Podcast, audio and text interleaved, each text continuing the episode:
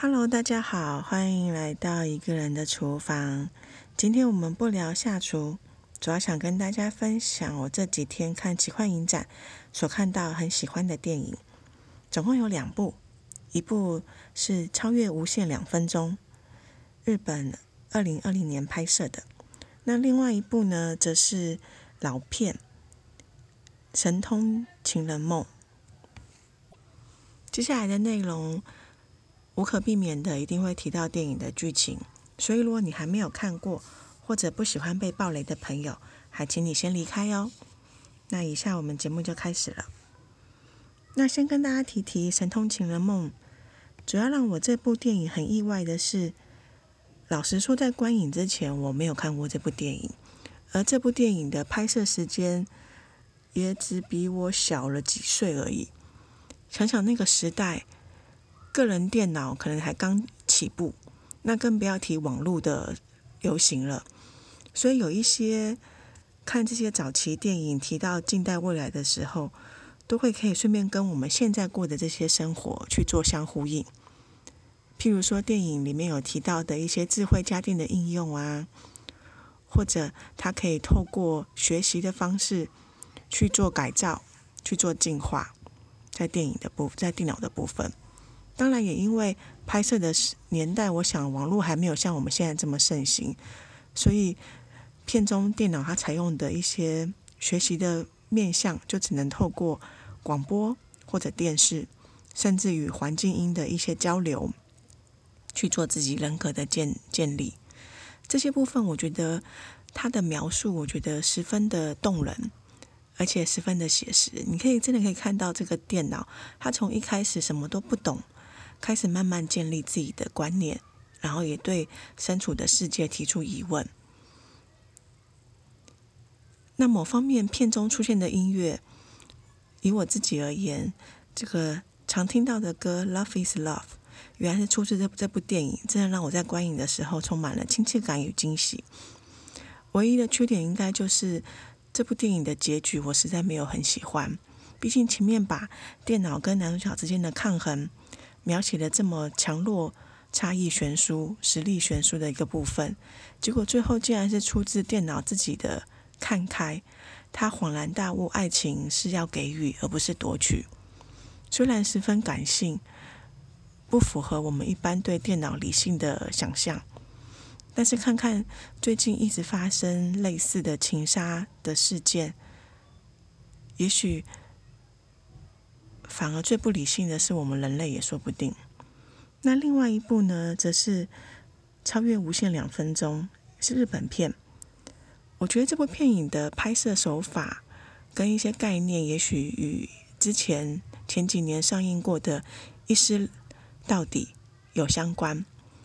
老实说，这个剧情我觉得短片长虽然不长，但是剧情的描写很完整。不会有唐突的感觉，或者不知所云的收尾，所以我还蛮意外，这部电影竟然没有片商愿意代理，可能也真的是因为片长不长，只有七十分钟吧，我猜。那它的剧情很简单，主要是在讲述有一个咖啡店的老板，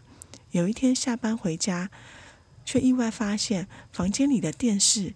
可以跟楼下咖啡厅的电视画面做连接，而且透过电视。的画面可以看到两分钟以后的未来会发生什么事。乍一听会觉得只能预先知道两分钟的未来，好像没什么了不起的嘛。可是透过咖啡厅常客的一些想法，当他们把两台电视放在一起，借由镜射的效果，可以一再投射看到无数个电视画面的时候，这个两分钟就不止局限于两分钟的未来了。而当然，故事的走向绝对不会是像他们一开始所设想的这么完美，可以毫无负担的获得对未来的情况而去进行动作，总是会有一些额外的意外发生。而当这个意外发生的时候，却意外把老板喜欢的女邻居卷入其中。当住在咖啡店。楼上的黑道分子把老板的梦中情人绑上楼之后，这个剧情开始呈现的完全超乎我的想象，但也正是本片最精彩的地方。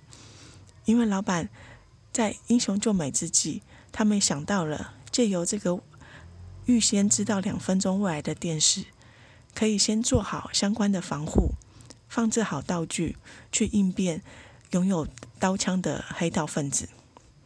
而后来当然十分的帅气喽，成功救得美人归，却在他们下楼回到咖啡厅的路上，突然发现之前像马拉松接力一样递送道具给他的常客们，一个一个的倒在楼梯间，甚至留守在咖啡店里的店员与另外一名常客也被陌生人攻击。原来啊，这个时空的波动。造成了时空管理局过来查看，希望这两位能够消除自己的记忆，让一切恢复正常，否则可能会造成他们的未来有所更改。最后的结局我就不爆雷了。可是透过这一连串的意外，让老板有机会跟他的梦中情人相处，互聊彼此之前的经验与兴趣，也顺便。完成了老板一开始对女邻居的爱情，甚至我觉得这个结尾有点像是在夜配藤子不二雄的一个漫画短片，是 S F 短片完全版。之前台湾也有出版哦，只是我不知道现在市面上还买买不买得到。但是如果是喜欢科幻故事的朋友们，这一套漫画我还蛮推荐的。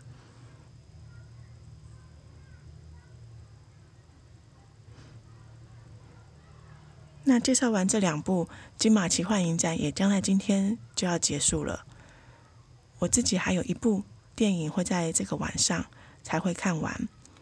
希望这十天借由金马奇幻影展的期间，跟大家分享了三集的 Podcast，聊聊我喜欢的电影。希望你们会喜欢。那我们就下一集再见喽，拜拜。